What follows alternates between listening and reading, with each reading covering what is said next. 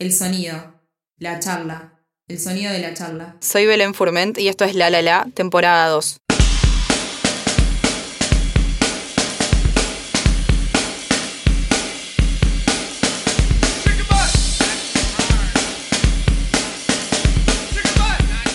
Bienvenidos a otro episodio de esta temporada 2 de La La La.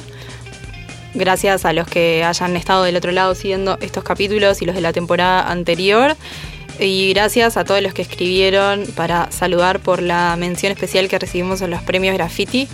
Eh, bueno, un, acontecimiento importante de este año y un lindo reconocimiento, así que gracias a los que estuvieron bueno, apoyando el proyecto, a quienes lo conocieron ahora a través de, esta situación y, nada, y a, a, todos esos que escribieron y que mandaron lindos mensajes, que siempre está bueno saber que hay gente del otro lado siendo parte. En el episodio de hoy vamos a recibir a Inés Arrandonea, que es una cancionista, cantante, compositora súper interesante de la música uruguaya, aunque vive un poco eh, a ambos márgenes del Río de la Plata. Inés eh, acaba de lanzar en octubre su primer disco, La Vida Real, que es un disco hermoso. Si no lo escucharon, deberían hacerlo, deberían ir a escucharlo y después volver a este La La La. Es a mí personalmente de, los trabajos nacionales que más me gustaron en lo que va del año. Así que con ella, que, que, tiene ahí ronda los 30 y acaba de, de, lanzar este primer disco, pero tiene todo un camino largo de cantante, integrante del coro Coralinas y demás, conversamos, bueno, un poco sobre cómo llegó a este trabajo, sobre cómo es vivir entre Argentina y, Uruguay y sobre la honestidad visceral de estas canciones que de verdad deberían eh, escuchar con, con atención. Es un buen disco para estos tiempos de pandemia y de emociones entreveradas. Así que en el episodio de hoy, que como siempre grabado en Mostacho con la mansa con Lucía Pintos en los controles, con el registro de, de Alina Viera en las redes. Y ahora además pueden escuchar el podcast los sábados a las 13.30 en Esteña FM, la principal radio de Rocha, la radio más escuchada de Rocha hoy, gentileza de Nicolás Molina. Recibimos a Inés Arrandonea.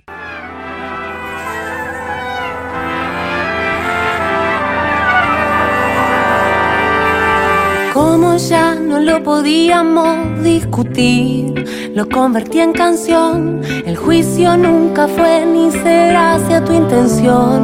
No dudo de tu amor. Lo único que me desvela a mí es todo el ruido en la comunicación. Bienvenida Inés Randonea, este La La La. Un gusto tenerte por acá. Muchas gracias. ¿Cómo estás? ¿Cómo están siendo estos días en Montevideo? Bien, lindos, como de disfrutar así una libertad, que sé que parece joda decirlo, estando en este año medio pandémico, que, pero viniendo de Buenos Aires, como estuve pasando ahí los seis meses cuarenteniles, acá es como una libertad tremenda. Igual cuando llegaste fue como un poco removedor, ¿no? Sí, intenso. Venía como incluso con medio miedo de cómo me iba a sentir. O sea, no venía tan prendida a fuego. Venía como con ganas, hacía meses que tenía muchas ganas de venir, después se me había atrasado, había tenido como unos cabos migratorios. Y cuando estaba como por venirme, también dejé a mi novio allá, ¿no? O sea, con la persona con la que estuve seis meses todos los días de la vida, la única persona que vi durante seis meses, de repente pasaba a no verla. O sea, todo intenso, digamos, nada de puntos medios. Obvio. Entonces sí, estaba como media con un Estocolmo del encierro, como una especie de... ¿Se dice Estocolmo, el síndrome ese? Como, como que cuando te enamorás, claro. claro sí, sí. sí, no estaba enamorada, pero a la vez como que sí no me hacía tanta ilusión esto de toda la gente y Obvio. no sé qué. Después se te pasa y la re y amo estar viendo a gente y salir por la calle sin tapabocas. Sí, pero hay, en un momento hay algo que se vuelve como cómodo. Del... Sí, sí. Te volvés media como muy para adentro. Sí, también es como, yo me acuerdo lo, lo, como al principio cuando empecé como a tener algo de vida así social, nosotros en el diario estuvimos como tres meses y medio de trabajo full en casa. Y era como todo muy abrumador, ¿no? Como que ibas a un bar a tomarte una cerveza y te aturdía. Era tipo, me quería Agotada, claro, agotada. Te morías, tipo, antes trabajabas 12 horas, hacías todo, sí. no pasaba nada. Después de la cuarentena te levantabas a hacerte un café y volvías tipo agotada al sillón. Salado. Eso, eso es tipo, tremendo, tremendo proceso. Pero bueno, es como, de, son desafíos, tipo, nos desafía como seres humanos, sí. ¿no? Como de la famosa zona de confort. Tipo, Acomodarse dejó de existir. Sí. ¿Vos eh, te fuiste a Buenos Aires cuándo? Me fui como más formalmente hace dos años. Hace dos años, sí, más formalmente, digamos, porque yo tengo un no, mi novio es argentino y entonces hace como cinco años que iba y venía mucho. Hace tres estuve un par de meses allá y después me fui seis meses de viaje con él, después de un viaje que hicimos con Coralinas. Seguí de viaje por Centroamérica, tocando y eso. Y a la vuelta volví a Uruguay a laburar un poco eh, en unas cosas que me salieron. Y después ya en, en septiembre, o sea, hace, sí, dos años, me, me, fui más seriamente para allá. Pero siempre estuve yendo y viniendo pila, o sea, nadie sabe, pila de gente ni sabe eso.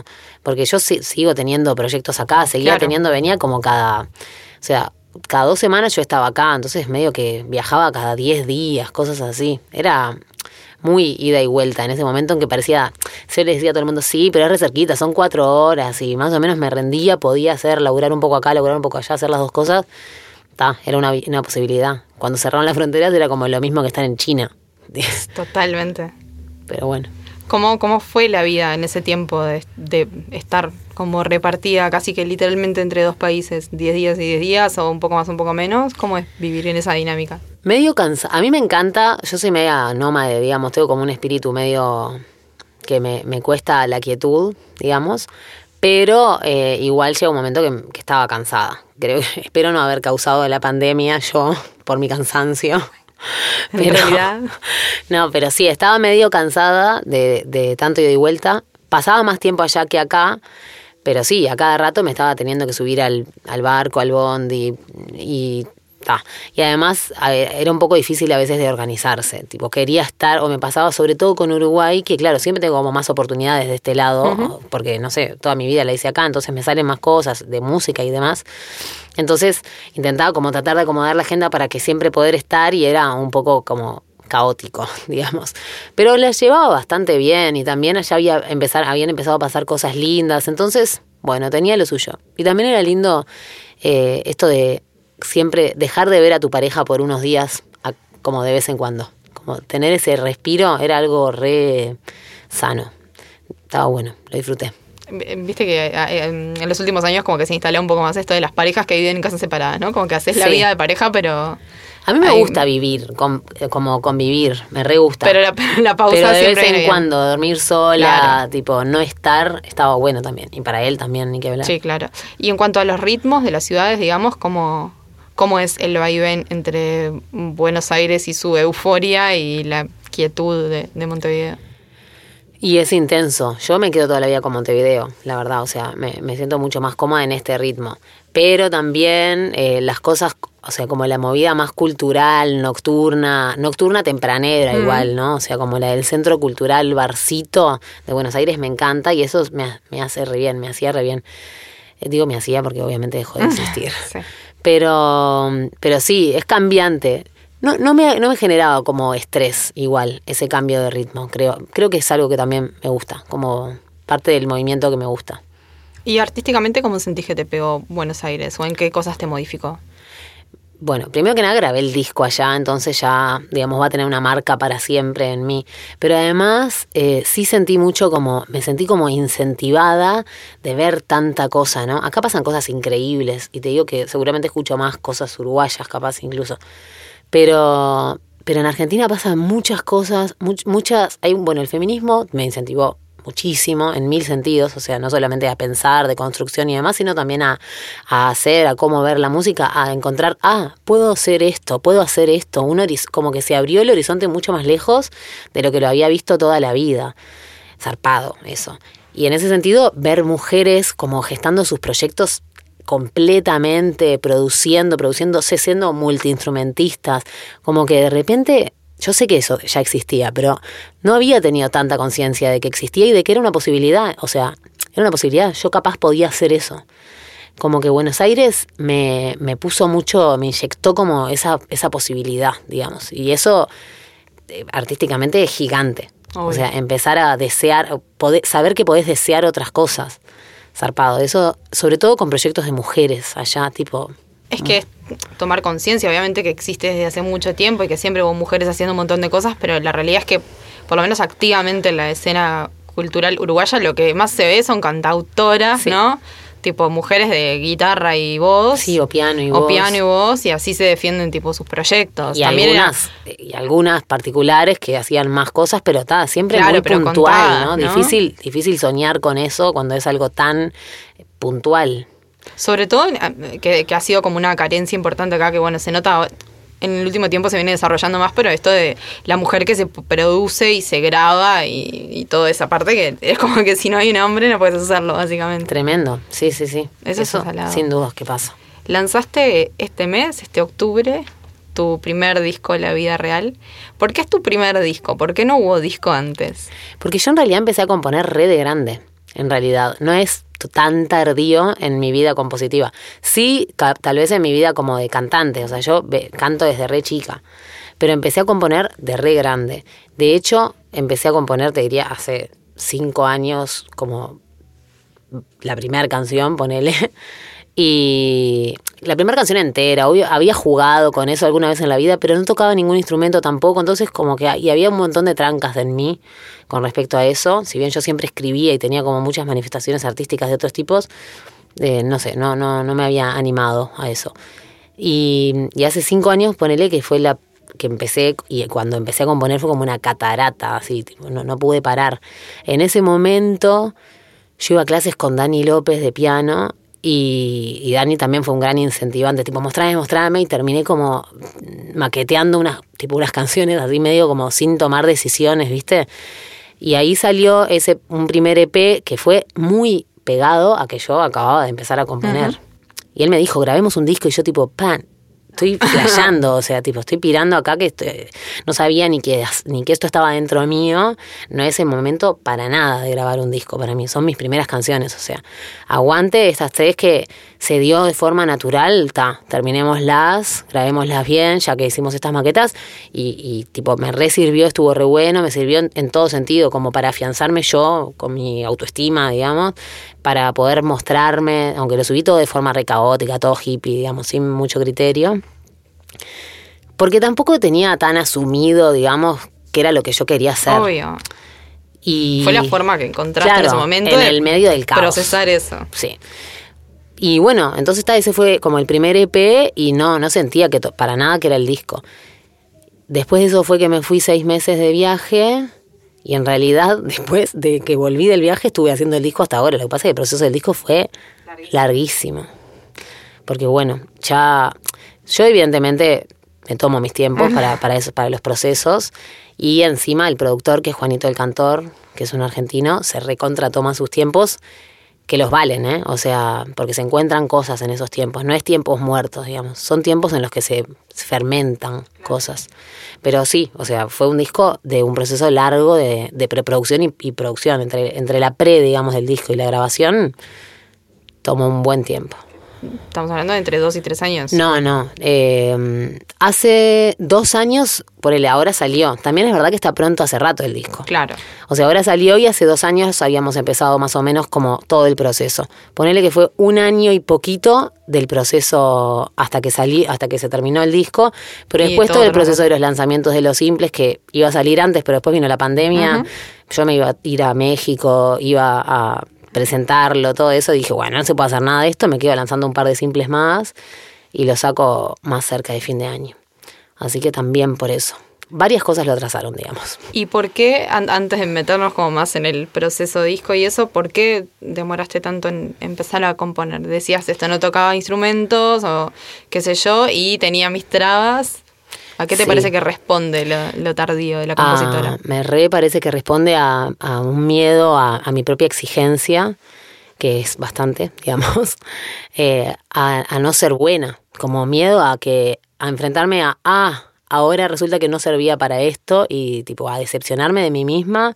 Supongo que un poco de miedo también como al ridículo, digamos, a que no soy como bastante exigente y ahí como vengo como de un mundo en el que normalmente me, me iba bien en un montón de cosas que hacía y o sea tanto artísticas como académicas yo Buena sé. alumna. claro todo Eh, y, y sí su- sí sí claramente tenía ese miedo miedo a no a no ser- ni siquiera no, no- a no ser popular o sea eso nunca me importó no obvio que me encanta ojalá que todo el mundo me escuche pero no era ese el miedo sino mucho más que me da como hasta vergüenza decirlo como un miedo a no ser considerada buena tipo algo así una estupidez asombrosa entre eso y que no tocaba tocaba un poco el piano, pero el piano no era. El piano requería como un- una rigidez, un- una postura que yo, viste, necesitaba poder tocar tipo en la cama o no sé.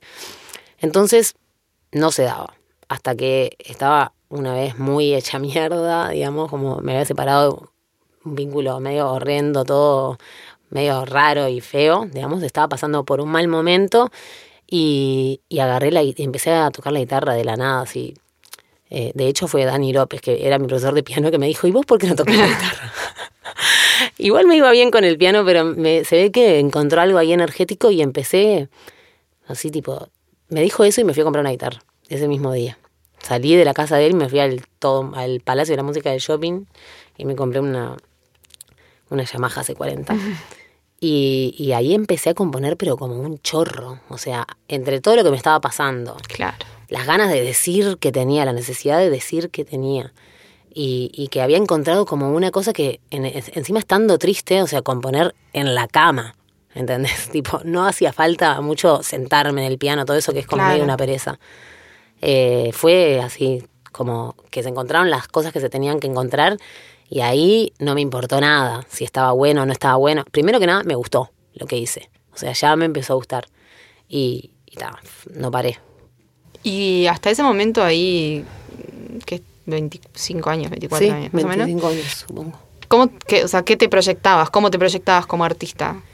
Bueno, yo, yo estudié cine, estudié también teatro, pero trabajaba en cine yo. O sea, hasta hace dos años, de hecho, trabajé ocho años en películas uruguayas como asistente de dirección y como directora de casting. La parte más artística estaba, o sea, obviamente es un ámbito súper artístico, pero igual era para proyectos de otras personas, como que siempre eh, venía media... Venía cantando mucho, eso sí, siempre canté en Coralinas, cantaba en una banda de funk, en otro momento canté en una banda de reggae, yo qué sé, como que siempre... Y cantaba como laburo también, tipo host, en tipo hoteles Claro. o, o restaurantes, Sí, ¿viste? Esas cosas. covers. Sí. Cantaba, como que venía por ahí y, y pero estaba como poco, estaba también trancado eso, porque si bien ponele, los procesos de los castings son súper creativos y yo dirigiendo actores y pensando qué tipo de personajes, o sea, es súper creativo todo eso, siempre era para, lo, para cosas que hacían los, los demás.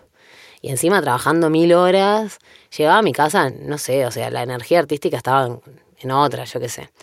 Y de hecho me pasó que cuando empecé a soltar un poco y empecé a componer, me empezaron a venir también ideas de otras áreas. O sea, como que empecé a hacer, a retomar la creatividad en miles de aspectos. A, a romper como el automatismo y empezar como a... Zarpado. Es que se... Sí, sí, lo podés trancar. Si querés podés Obvio. trancarlo todo. Y sí, sí, fue como un despertar resarpado. Y la cabeza te tranca todo aparte. O sea, si querés que te tranque, como chau. Sin dudas. No vas a poder hacer y el nada. miedo, y- obvio. resarpado. Y la, y la génesis de la vida real, ¿dónde está? Bueno, en realidad son canciones eh, que están al medio que... Hay una, por ejemplo, que es la, la que yo considero que es la primera canción que hice en mi vida. Si bien La Tierra. Si bien hay, claramente, como se entiende, estaba pasando por un mal momento para el que la escuche. Eh, pero, o sea que hay canciones de muchos momentos, digamos, y yo fui cambiando, y de hecho las canciones que seguí componiendo, que todavía que no están en, el disco, también ya tienen ciertas diferencias. Eh, sí, siempre me di cuenta que, que había como que mi, lo más poderoso que yo podía hacer, digamos, era lo contrario a lo que había hecho toda la vida de callarme o de, o de, no, de no hacer las cosas por si me daba vergüenza o no sé qué. Entonces, como poner esas propias inseguridades adelante, poner mis frustraciones adelante, eh, mis miserias, mis cosas no tan lindas, no sé qué, desnudarme, o sea, ir en contra de la vergüenza. O sea, si me trancaste una vez, ahora te voy a usar para lo otro. Ir en contra de la vergüenza y a la vez, la única forma de ir en contra de la vergüenza, porque eliminarla medio que no puedo, es decirla. Decirla. Lo aprendí para la vida, digamos, asumir también cuando te equivocas y a veces decir, ay, no hice esta estupidez, qué imbécil que soy, no lo voy a decir porque me da vergüenza. No, lo voy a decir porque me da vergüenza y aguante, ya está. Entonces, eh, me di cuenta que eso era como algo que me conmovía mucho en lo que yo en, en el arte que solía ver, digamos, esa, esa honestidad ahí media visceral Sí. y que era como mi, mi, mi- mi poder, digamos, lo que yo podía en donde yo me sentía segura de que estaba, de que estaba bien lo que estaba haciendo. Capaz que te podía no gustar la música de no sé qué, o bueno, yo iba a investigar ahí. Pero sabía que estaba siendo como honesta. Entonces, si bien empecé a encontrar, o sea, cuando fui a grabar el disco fue como una recopilación de un montón de canciones que no tenía necesariamente como hilo conductor esto, mis canciones tienen eso como hilo conductor. Y empecé a, a tratar de pensar un nombre que, que las pudiera como aunar y que pudiera tener como un, un nivel extra de significado que de repente a través de ese nombre vos ya pudieras después leer esa obra desde algún lugar. Y primero pensé en la intensidad de la ternura como una especie de, de manifiesto, porque siento que se puede ser esas dos cosas y que la, a mí me da mucha ternura cuando la gente se presenta muy honesta, aún con sus con sus miserias. Por ejemplo, me da ternura porque me parece que la honestidad a ese nivel es valiente y la valentía desde ese lugar es súper, me da ternura. Y a la vez es muy intenso estar así. Entonces sentía que era una buena cosa. Pero después tal vez no era tan englobador o era más difícil. Y un día nada, me vino como el nombre así, la vida real, tiene una cosa como de infantil. También es como una frase muy conocida por todos, pero que a la vez se pensando en ya sabía más o menos cómo iba a ser la tapa, entonces está. Entonces la génesis es más eh, tipo lírica que, que, musical, diría yo.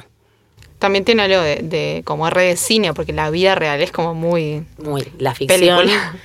Y lo que no supimos separar, de, o sea, nunca supimos separar la, la representación, digamos, que hay claro. en las películas de lo que somos. Siempre entendimos, o sea, yo por lo pronto, que más o menos había que ser como eso. Uh -huh. Entonces también, o sea, siempre si bien decíamos, ah, en la vida real no sé qué, de hecho después, o sea, nos costó mucho separarnos sí, de sí, lo que nos mostraron. También por ahí hay un montón de bajadas. Y con los videos también hay mucho anexo. Y es interesante como ahora eh, hay como toda una camada, digamos, generación de, de, creadores y creadoras jóvenes que exploran cada vez más como el límite de lo real y la, y la ficción. Y este disco también tiene como algo de eso, ¿no? Del relato ficcionado pero que no sabes dónde está y, y qué es todo lo real, me parece como que está que es muy representativo de un momento de un montón de artistas que estaban como pasando por ahí, como bueno, sí. ¿cuáles son los límites de este mundo en el que estamos? Es re lindo eso, cuando sentís que tipo, ah, se me ocurrió algo y en realidad se le está ocurriendo a un millón de personas a la vez, y es verdad que capaz que cinco años atrás a nadie se le había ocurrido, pero como que estamos todos medio conectados a un mismo sí. eje, a un mismo, no sé, a una misma electricidad. Obvio. Sí, sí, sí. No tiene demasiado de ficción, ficción, voy a decirlo, pero sí, obviamente que sí, sí, es un relato, de, claro. es una mirada. Sí, obvio. Yo voy a la ficción como al ficcionar, sí, sí, sí, ¿no? Como hablar, al novelar este, la, la, las cosas que, que nos pasan. Decías esto de que el arte que te gusta, los artistas que te conmueven son estos que, que pasan por la honestidad así como visceral. ¿Cuáles son o, o en qué ejemplos lo, lo puedes poner? Bueno, acá cerquita, Cabrera, eh, ni que hablar. Jaime, también, que lo acabamos de ver. Yo no, porque lo llegué tarde. Me quedé muda. Este podcast trae suerte. Sí. Eh, déjame pensar, pero esos dos, digamos, son como, por ejemplo, Cabrera estuvo muy presente a lo largo de toda mi vida. O sea, desde niña, lo conocí gracias a Carmen Pique. Claro. Yo canto desde que tengo nueve años con ella. Entonces las canciones de Cabrera está, estuvieron ahí y me fueron entrando como sin, sin intelectualizar, ¿viste? Primero me empezaron a conmover, no entender muy bien por qué cuando tenés 10, 11 años. Como y conectar con Cabrera a esa edad. Después, eh, ta, como que fa, siempre estuvo muy presente a lo largo de, de toda mi vida. Y creo que lo más poderoso en ese sentido es esa verdad media. Después, por ejemplo, otro que me parte al medio, en, y en ese sentido, es Arnaldo Antunes de Brasil. Tiene ca algunas canciones que, no, me erizo toda. Marisa Monchi también. Eh, bueno, se me ocurren así esos, pero esta puede ser una Fiona Apple. Ponele, también. Sí. También durante muchos tiempos diferentes de mi vida y como media, pra, ¿viste? Sí, sí, que te dan la cara con todo. Sí, de repente tiene unas canciones dul súper dulces también, pero igual hay una un power atrás que... Su disco este año es una demencia. Fanática, fanática. No, no, yo me acuerdo, tipo, la primera vez que lo escuché fue como... ¿Qué? No había conectado con ella hasta ahora y este disco fue como... Ah, qué viaje. Mm. Sí, sí, es hermoso, muy poderoso. Me hizo mucho bien en la cuarentena. Sí, Tipo, me bañé a los gritos con ese disco no sé cuántas veces. Peligro Es que de sí. morir en la bañera caída. Pero sí, sí, sí, sí, zarpado. Es un disco que lo, que lo emocional para mí tiene como varios puntos de contacto con el tuyo, ponele. Como que en el relato, ¿no? Eh, yo siento que son dos mujeres como hablando de una manera muy honesta, que no es tan eh, fácil encontrar ese relato tan crudo en artistas mujeres, ¿no? Que digo, de un tiempo a esta parte siento que están hablando así como con más honestidad, pero muchas veces como que la honestidad pasa por la ternura o la dulzura que te impone el sistema, ¿no? Sí, Y sí, sí, total. Como que poder encontrar un poco más de violencia está buenísimo. Sí, también. sí, y, y eso que decías, lo crudo, ¿no? Desde un lugar más crudo y menos pulcro. Claro, Sí. como que está el rosado, pero ahí todo. Sí, claro, yo sucio. retengo pila de tonos rosados Obvio. en mí. O sea, incluso parte de, de mi animarme a hacer es también mostrar mis cosas medias cursis. Sí, sí, Eh, pero sí, no, aguante la Fiona. A full. Contame un poco de, de, la tierra, del, o sea, más allá de la, de la historia detrás, del momento en el que hiciste esa canción y sentiste que tenías una canción terminada y que te gustaba. Hermoso. Tengo un recuerdo re lindo, a pesar de que estaba muy dolorosa. Eh, me recuerdo, te diría que me acuerdo así como del escenario. Yo vivía en una casa en Tres Cruces, con dos, vivía en ese momento con Papina y con, con Luchito, otra coralina, una casa muy coralina. y, y no tenía cama, tenía el colchón en el piso. O sea que era todo como medio Sí, sí, reptiliano. obvio. Y, y empecé a a tirar algunas, o sea, venía pensando mucho en que había estado como muy ciega en algunas cosas y estaba leyendo Mujeres que corren con los lobos, que había una de las narraciones, digamos, que decía que ancestralmente, no sé, la gente andaba descalza y que esos eran como los ojos, de alguna manera. Que ahí este, era la conexión con la tierra, digamos, Claro. o sea, la conexión con, con todo lo que no sos vos y el aire. Entonces, eh, ta, se me vinieron como un par de imágenes ahí y entre el dolor y no sé qué, medio como, fue medio como una rafa. Esa canción salió toda media entera después. Le saqué una estrofa y le cambié un poco la estructura. Incluso la toqué mucho tiempo con otra estructura. Hay un videíto grabado, de hecho, yo en México tocándola que tiene una estructura media distinta. Y ahora para el disco la, la dimos un poco vuelta. Pero ta, sí, fue resarpado. A la vez era tan íntima que no sabía mucho qué hacer con eso en el momento en el que yo me estaba sintiendo así. Porque Claro. ahora mostrarle con distancia. Y además ahora ya tengo como que ya no me da tanta vergüenza mostrar las cosas, pero en ese momento me daba pavor mostrar las cosas. Pero no solamente por decir estoy haciendo esto artístico, sino porque, oh my god, esta es mi vida. Claro. Eh, y, y bueno, se la mostré a Dani López porque me dijo, tipo, como que olfateó y me dijo, estoy seguro que tenés algo para mostrarme vos, no sé qué. Yo iba a clase de piano, no sé qué pasó ahí. y Tai se la mostré y se re emocionó. Y me dijo, fa, o sea, me... Y eso me dio una seguridad. Le re agradezco hasta el día de hoy que haya tenido esas, esa cara Claro. esas, esos ojos, esas palabras, o sea, porque me volví a casa, de hecho como que la empezamos a maquetear, después la dejamos por el camino y, y no estuvo en SP, pero, pero me volví como con, ah, bueno, voy a hacer, yo puedo hacer, voy a hacer esto. O sea, caminando, me acuerdo volver caminando desde su casa por la rambla y después subir, pero así como viento, ¿viste? Y una sensación de triunfé. ¿Y qué había hecho? Te lo había mostrado a una persona, pero Nada, era fundamental. gigante la sensación. Sí, sí, sí.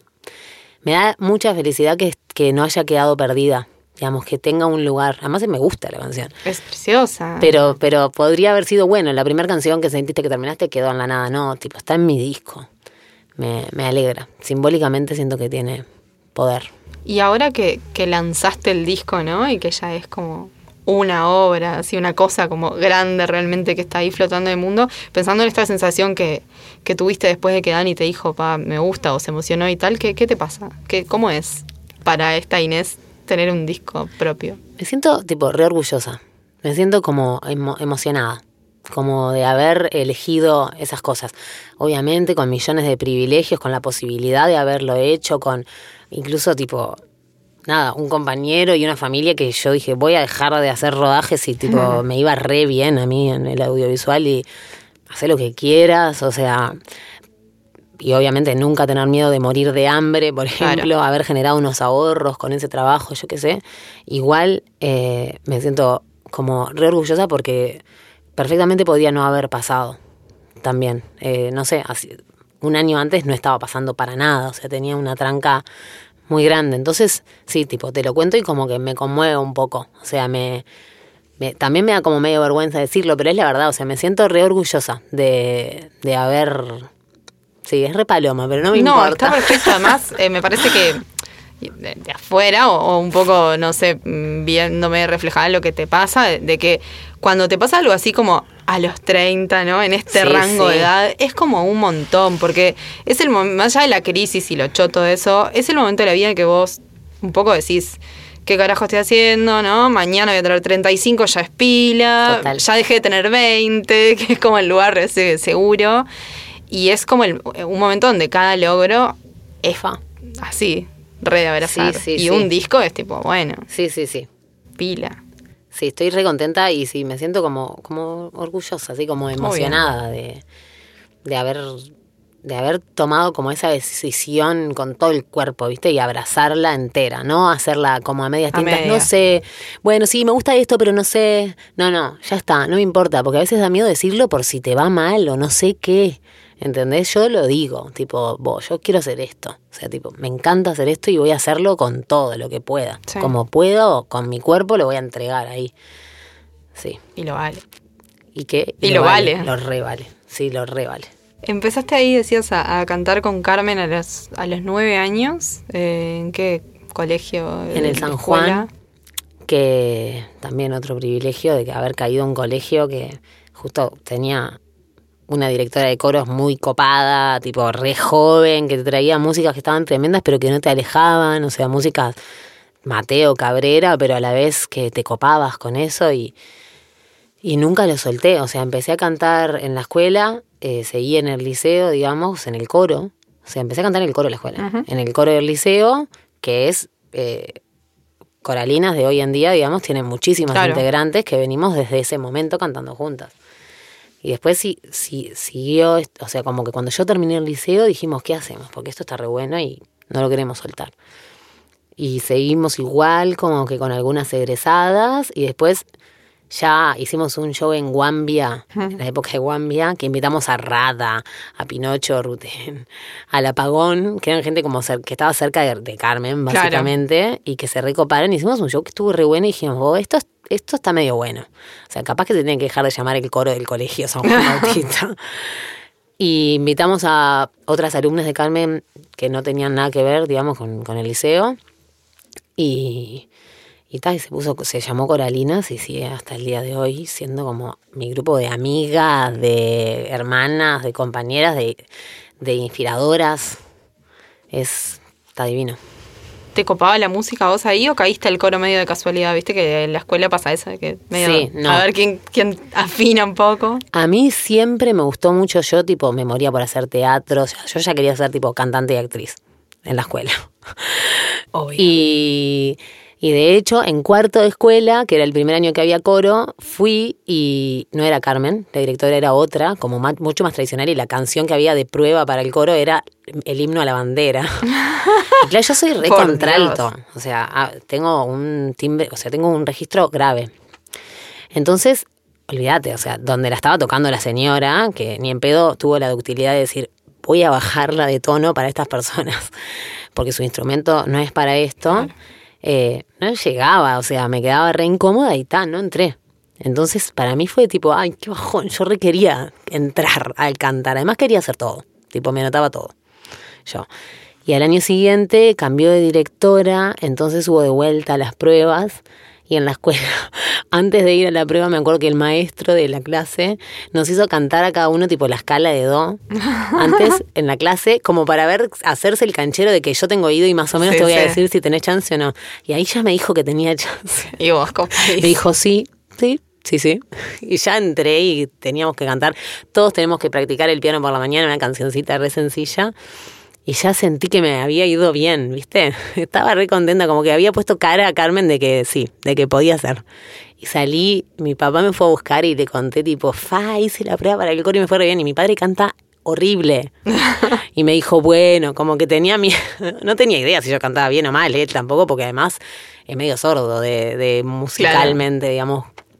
Entonces, o sea, sí de le gustan cosas, tiene gustos que están buenos, pero no, no se da tanto cuenta de la afinación.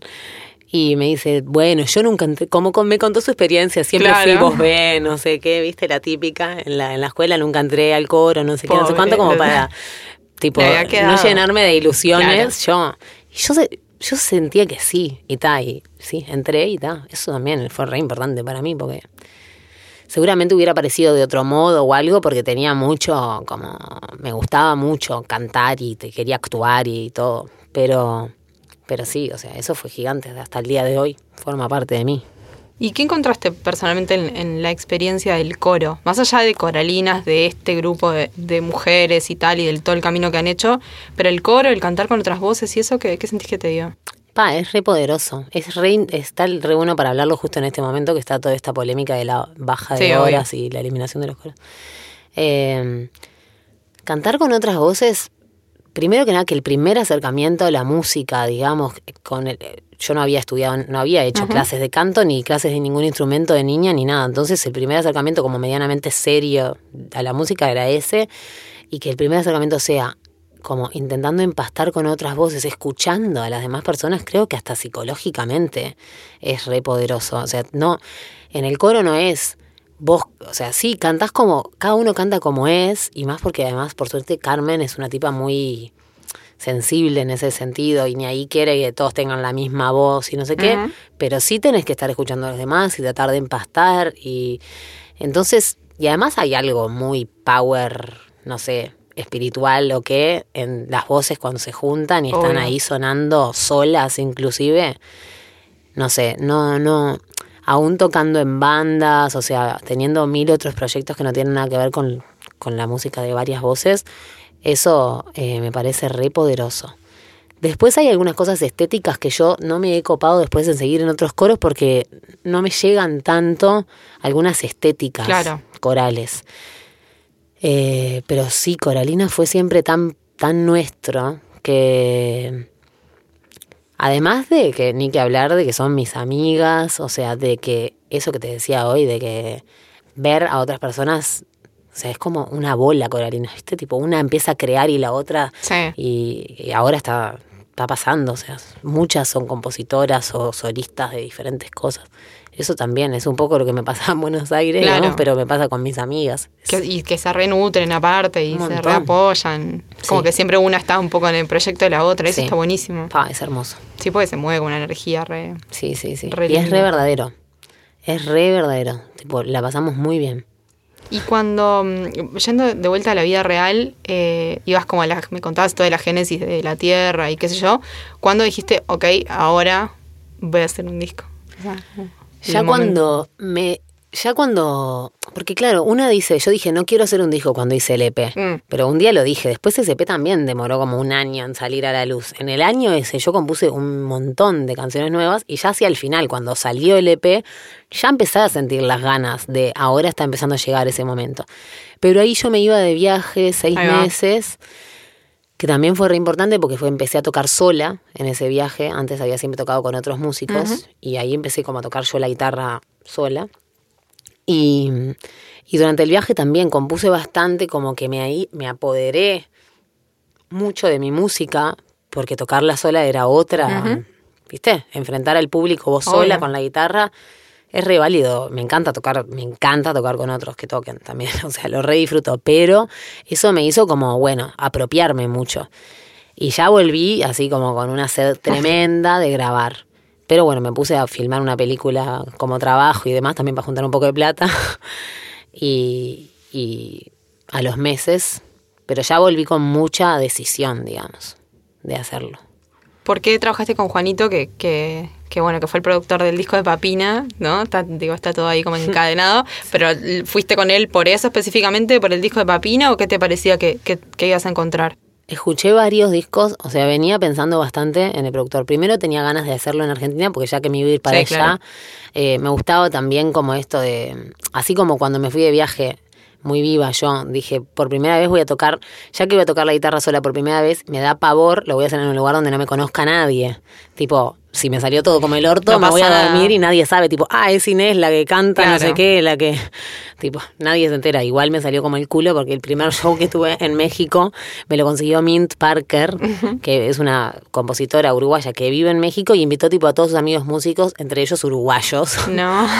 Así que no funcionó, igual estuvo re bueno. Salió bien. Salió bien y también salieron cosas mal y también no pasó nada. O sea que fue otro aprendizaje diferente, así que ya fue. Pero pues no pasa nada también. Obvio. a todo el mundo le pasa. Eh, pero bueno, que ya me, me perdí lo que te estaba diciendo. ¿Por qué te estaba? Ah, porque, vas a hablar porque de- con del- Juanito. ¿Cómo elegiste a Juanito? Entonces, eh, venía como pensando que quería que fuera en Argentina también, como para correrme un poco de, no sé, me daban ganas de probar otra cosa fuera de Uruguay. Y, y ta, yo- o sea, siempre pensás en la gente que te queda cerca primero, ¿no? O sea, eh, la gente que con la que habían producido mis amigas o las personas como más cercanas. Y me había encantado la producción del disco de Papina y había escuchado varios otros discos que le había producido y siempre me parecía que tenían como una cosa que se suenan todo, que las canciones tienen repower, que no son una rareza demencial, pero que tienen una rareza, que tienen una, o sea, que le gusta eso y eso es re yo. O sea, digamos, yo, yo me siento muy así sin querer, incluso. O sea, casi siempre hago canciones y después se las muestro a los músicos y me dicen, pero esto es re deforme, tipo, ¿por qué hiciste eso? Ahora me empecé a dar más cuenta qué es lo que hago, que es deforme, pero me, naturalmente me salían cosas como de repente, tipo unos estribillos medio jiteros, pero unas estrofas todas deformes o con Claro. otra métrica o que, viste, cero cuadradas, no sé. Entonces ya sentía que iba a tener como una identificación con eso, que iba a ser un tipo que iba a respetar un montón y a la vez potenciar eso. Y, y tal, realmente me gustaba mucho, o sea, me- me- hasta leí tipo una entrevista, no sé, como que me gustó mucho su cabeza. Había hecho un tallercito de un día una vez que vino cuando yo vivía con Papina y se quedó en casa y dio un tallercito que llamaba Los Límites de la Belleza, que era muy físico, así como... Sentía que, viste, me latía bien y me gustaba mucho, o sea, y escuché a otros también, otros productores que estaban bien, pero él como que me, me parecía como conmovedor y me sentía como identificada con muchas cosas. La, que- la premisa del laburo era esa, digamos, como que potenciara la rareza, pero. Pero a la vez que no fuera como, ay, quiero ser así. un outsider Sí, del mira qué mundo". freak que soy. No, no. Claro. Y ahí porque tampoco me siento identificada con eso. Eh, y está, creo que es, o sea, que se logró, digamos. ¿Y el momento crítico de, de- este largo proceso de disco, cuál fue? O sea, ¿en qué momento sentiste que, que no, no pasaba, Problemas. no funcionaba, que se te iba de las Eh, manos? Capaz que me puse muy ansiosa con los tiempos en un momento, que se estiró un montón. Y Juani además tiene como 200, pro- o sea, produce muchos Claro. discos y toca y, y produce de repente discos, viste, para otros países, yo qué sé. Entonces hubo algunos momentos que me estresé un poco porque, no sé, viste, o sea, no sé por qué una quiere decir, ta, pero ya está, quería sacar el disco antes que se terminara este año. En realidad, está, como para poder salir a tocarlo. Yo qué sé, obvio, entiendo, me entiendo, le entiendo a esa Inés, pero bueno. Eh, entonces hubo algunos momentos como así de los tiempos que me, que me estresaba. Pero después a nivel musical, salvo algunas cosas que, bueno, ah, esto no funcionó tanto. Y en general estábamos muy de acuerdo los dos con esas cosas. O yo le decía y él de repente no lo sentía tanto y después sí lo sentía. O él lo sentía y yo no lo sentía tanto y después como que hubo mucha armonía en ese sentido. Así que no, no hubo mayores problemas. Sí recuerdo como el estrés de mi parte de con respecto a los tiempos, ¿viste? O sea, Isla Grande iba a salir como 500 años antes. Claro. y bueno, está. Pero después lo solté todo al carajo y ya está. Ya fue. Encima de este año que era como, Claro, bueno, cuando ya vino nada la se puede controlar. Ya está. Ya está. Claro. Sacar un disco para tocarlo sin saber cuándo, Sí. cuándo puedes tocar, o sea, qué sé yo. Es todo No, como me, me quedé re disfrutando también. También es eso, yo tenía como que me quería ir a México en mayo. Entonces quería irme con el disco todo entero Bueno, sacado y a la vez quería sacar un par de simples antes y por eso también como que iba medio corriendo de atrás.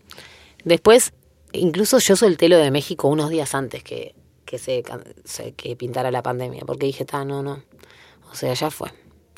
Ah, voy, a, voy a darle la importancia. Tuve todo este tiempo grabando esto, es súper importante para mí. Voy a hacerlo con la energía puesta ahí, no sacarlo y salir corriendo. No tiene sentido. Así que bueno, también fue un aprendizaje de la paciencia. Tremendo entrenamiento, Sí. este- este laburo artístico para la paciencia. Decías ahí esto de, como de la rareza, ¿no? Que es verdad que tus canciones tienen como algunos giros raros. O sea, sí, hay canciones como pop en este disco, un poco más este normales, convencionales, digamos, pero hay otras que no.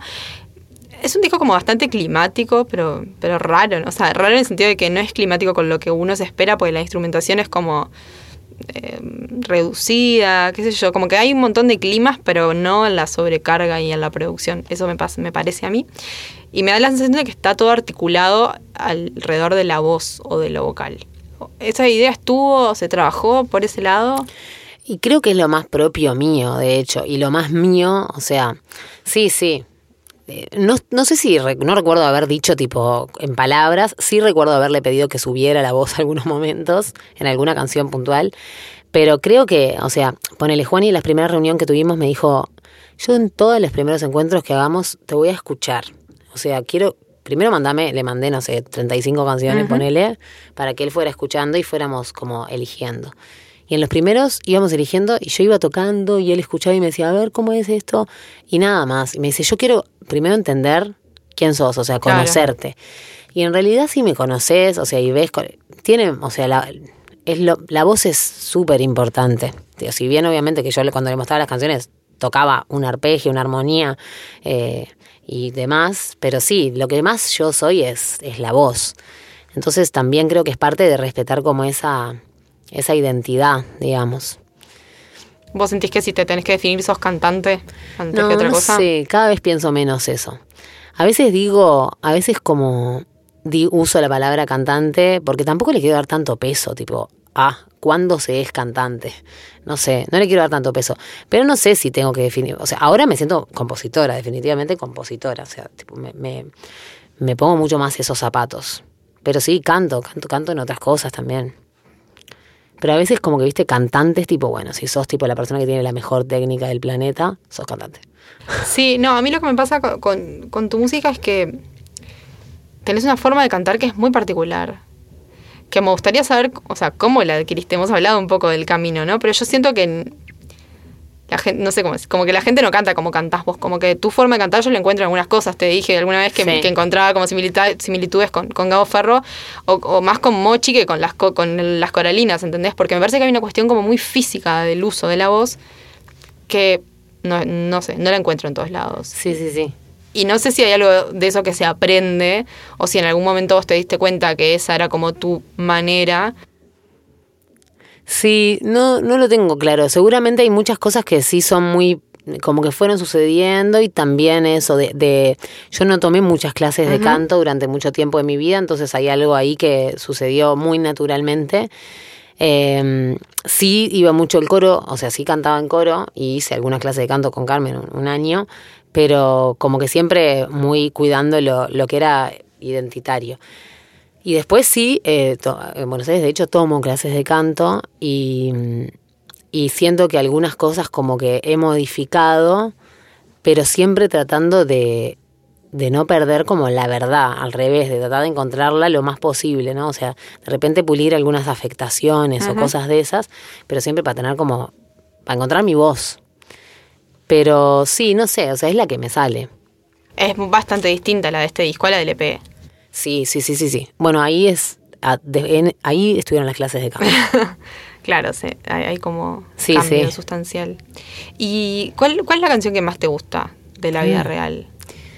El hijo favorito, pero... Mm. Como que lo primero que se me viene a la mente es decirte la moneda. Eh, también es súper especial, es como una canción especial y tiene un arreglo muy particular, muy, muy, muy particular. Pero no estoy tan segura, ¿eh? O sea, también voy variando mucho, voy variando mucho como de gusto. Tengo como una cosa emocional, ¿viste? Mm, Con las obvio. canciones. Entonces, mm, ya no sé qué tan objetiva soy. Es como que de repente, tipo, me reenamoro de una canción. También cuando fueron saliendo los simples, como que retomaba, tipo, el círculo, volvía a, Obvio. a flashear, tipo, pa, esta, que también en círculo igual fue una canción que siempre me, me, me gustó mucho y que también eh, es vieja y como que la recuperé, digamos, recuperé algunas cosas, que también una cosa media identitaria mía, que le había sacado algunas cosas por porque los músicos, tipo, se les había ocurrido tocarla diferente y con Juanito fue tipo, lo que más me gusta es esto que haces deforme, lo que yo hacía y fue como, ah, sí, gané. No se Entonces, sí. Entonces, eh, pero no sé cuál es la que más me gusta. Es muy difícil. Es como elegir uno de tus hijos. Sí, sí, obviamente. Círculo es tipo tremendo hit. Sí, Círculo es, Círculo es re hit y a la vez tiene como esa estrofa como media desestabilizadora. Sí, sí. eh, pero sí, sí, es, es como de las más hits y sobre todo con esa producción quedó muy... Yo esa canción la compuse en el piano. ¿En por serio? ejemplo, sí, y es la más guitarrista, Sí. es tipo la de más de guitarra del disco después. Sí, sí, sí. Como la más eléctrica. Total. Pero sí, y, sí. el- el- y aparte los coros del, el- Sí, los de del estribillo que son como Amo. Amo es los así coros. bien canción pop sí. súper disfrutable bueno la portada del simple del simple ¿no? como toda rosada es como Sí, sí, sí. refleja muy bien la moneda la, la usaste al final como uno de los cortes siendo una canción súper extraña seguramente la más extraña de- El disco. del disco contá un poco de- del desarrollo te reías cuando decías tiene un arreglo muy muy particular Sí, sí, porque ya la canción en sí es tiene sus extrañezas tipo armónicas y de melodías y bueno, tiene, no tiene estribillo, yo qué sé, como que no es lo más tradicional en sí. Fuera de, o sea, tocada con guitarra y voz y el arpegio también es como medio extraño, parece como más un arpa que una guitarra, digamos, lo que toco. Pero, pero claro, lo más extraño, digamos, de la producción del disco es la batería. Que eh, a mí, cuando escuché el disco de Papina, hay un par de canciones de ese disco que me encanta la batería porque es como toda media desarmada. Y le dije a Juanito, ¿vos quién es este batero? Porque me encantaría. O sea, el batero de casi todo el disco mío es Sebastián Mació, que es un amigo mío de Uruguay que toca conmigo acá. Y, pero me encantaba él, este, me, me transmite mucho, ¿viste? Como una batería que me pega en el pecho. Y le conté que me pasaba eso con un par de canciones y... Con ¿Qué una, son? eh, al mejor postor. ah Ta, al mejor postor, esa canción, la batería, me, me- no sé, ta. Y le dije eso y me dijo, pa, ese batero es un genio, es un cra, es re especi- o sea, es re él. Como que está buenísimo lo que hace, no lo vas a poder dirigir mucho para lo Claro. que vos quieras. Él va a ir y va a tocar lo que le nace de esa canción. Le podés contar lo que sentís al respecto, le podés contar para qué lado te gusta, pero tiene sus llevadas y es él. Entonces podemos pensar qué canciones lo puede, a, a qué canciones él le puede hacer bien. Y en realidad elegimos cuatro, que es un montón. Y, y grabó, de hecho fue el primero que fue la- primero que grabamos, digamos, las bases con ese batero. Al otro día llegó Seba y y tal, y venía grabando las otras tres, que una de hecho la decidí cantar, que al final yo ya en ese momento sentí que no era. Y, y Juan y el otro después me dijo, sí, tal vez no es, decidí cantar. Y al final la hicimos con una versión como mucho más acústica. Pero después grabó Todo tiene un final de que se acaben los problemas, que venía tocando como en el modo este que yo había escuchado ya. O sea, muy desarmado, muy hermoso, lo amo con toda mi alma, pero entendible, digamos. O sea, como que puede venir otro batero, escucharla, escucharla, escucharla y tratar de sacar más o menos lo que está tocando y lo, lo puede llegar a hacer. Es como baterístico.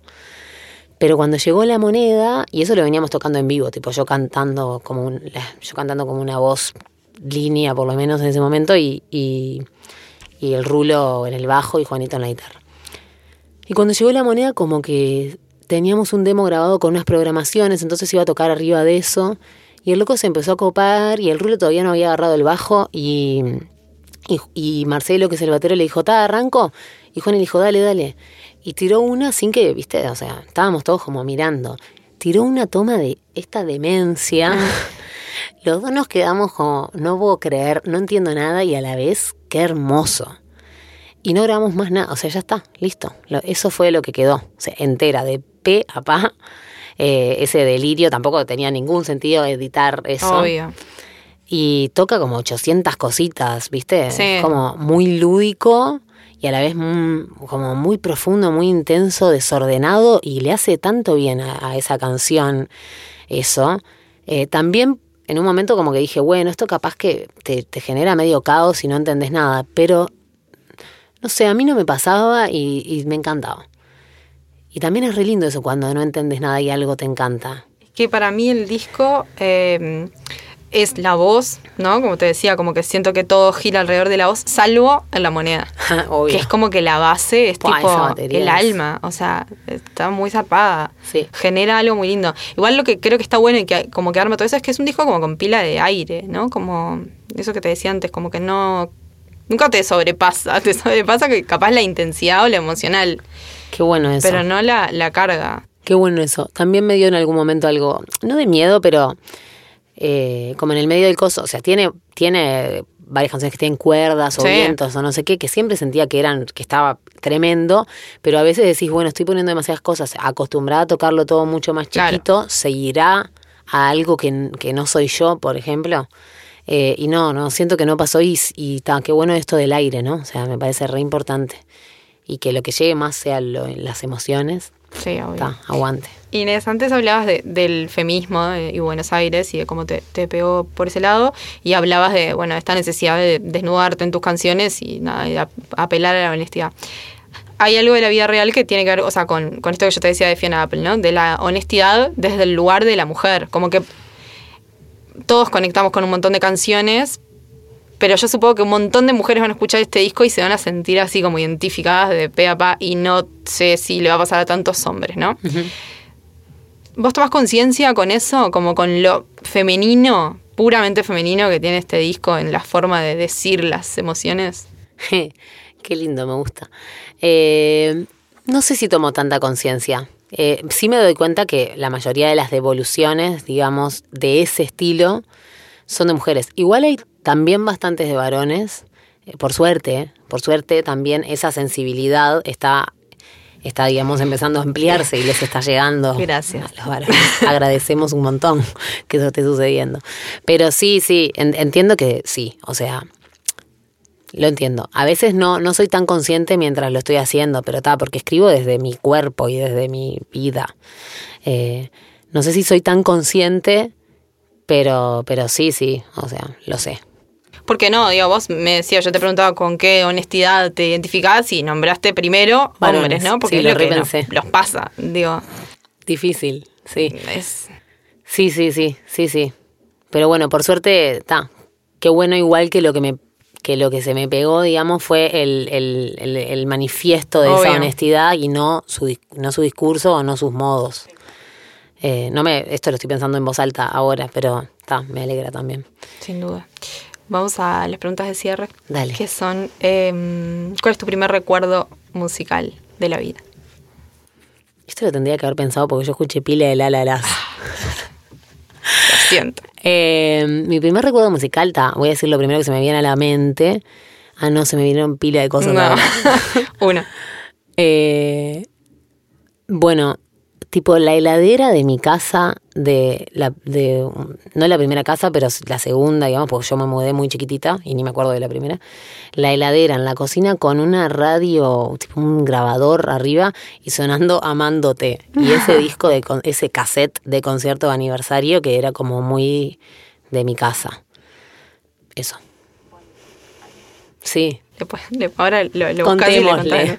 Eh, una, una canción, de, te, te pasa que te gusta mucho una canción de un artista con que no conectás, que, o que te parece horrible lo que hace, pero hay una canción que te conmueve. Horrible. No, no sé si horrible, pero... Eh, ay, no, porque yo sabía que tenía que pensar estas no preguntas. hiciste y los no lo deberes, no, igual la idea no es... No, un poco fue, que- sí. Una Me pasa mucho como que de repente no, no me parece horrible, pero escucho una canción, me encanta y no sé por qué no me cuelgo a escuchar lo que, lo que sigue. O capaz que escucho una canción, me encanta, escucho otra, no me encanta tanto y ya, y ya no seguí. O sea, mal yo, digamos. Pero ahora lo- una cosa que se me vino a la cabeza fue una canción de Sofía Viola, una argentina que la verdad, o sea, amo esa canción, me encanta, que es... eh, no me sé el nombre. A usted le queda más vuelo que a la nave de la NASA. No me acuerdo del nombre, pero esa canción es muy linda. Y sin embargo, no, no, alguna otra que escuché, no, no, tipo, no, no sé, no, no me dio para seguir metiéndome. Sus- sospecho que me re gusta, pero no me he como Claro, metido. no le para diste la chance No, hasta ahora. insólito, porque esa canción la escuché como 200 mil veces. Y una canción para el fin del mundo que no sea Esta la pensé un poco. No, y tiene sentido con ya lo que venimos hablando. No lo pensé tanto, pero se me vino a la cabeza y dije, ta, es, tiene sentido. Jamaica, de, de, de Fiona, Hermosa. del último disco de Fiona Apple. Porque que se rompa todo. Sí, claro. Ese disco re- es re banda Es sonora re del onda fin, del del, fin del mundo. Estaba pensando, estaba entre Jamaica y Under the Table. Ah, I won't shut up. no, esa canción es todo lo que está bien. Sí. Gracias, Inés, por haber venido. Gracias a vos.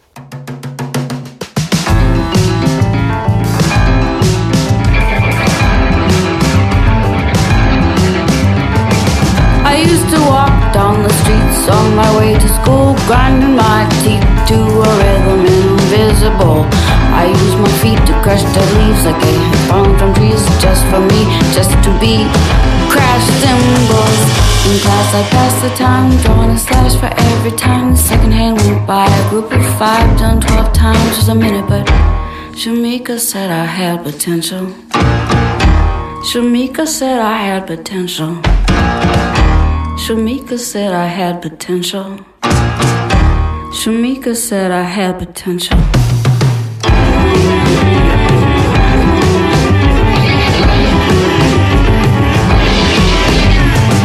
I used to march down the windy, windy sidewalk, slapping my leg with the riding crop, thinking it made me come off so tough. I didn't smile because a smile always seemed rehearsed. I wasn't afraid of the bullies, and that just made the bullies worse. In class, I'd pass the time, drawing a slash for every time the second hand went by. A group of five done twelve times was a minute, but Shamika said I had potential. Shamika said I had potential. Shamika said I had potential. Shamika said I had potential. Hurricane Gloria in ecstasis dale. That's my bird and my tree. My dog and my man and my music is my holy trinity. Hurricane Gloria in ecstasis dale. That's my bird and my tree. My dog and my man and my music is my holy trinity. Tony told me he described me as pissed off, funny and warm. Sebastian said I'm a good man in a storm. Back then I didn't know what potential meant, and Shamika wasn't gentle and she wasn't my friend, but she got through to me and I'll never see her again. She got through to me and I'll never see her again. I'm pissed off, funny and warm. I'm a good man in a storm, and when the fall is torrential, I'll recall. Shamika said I had potential. Shamika said I had potential. Shamika said I had potential. Shamika said I had potential.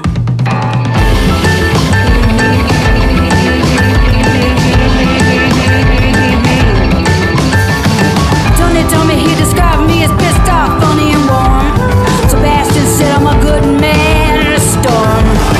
Back then I didn't know what potential meant, but wasn't gentle and she wasn't my friend, but she got through me and I'll never see her again.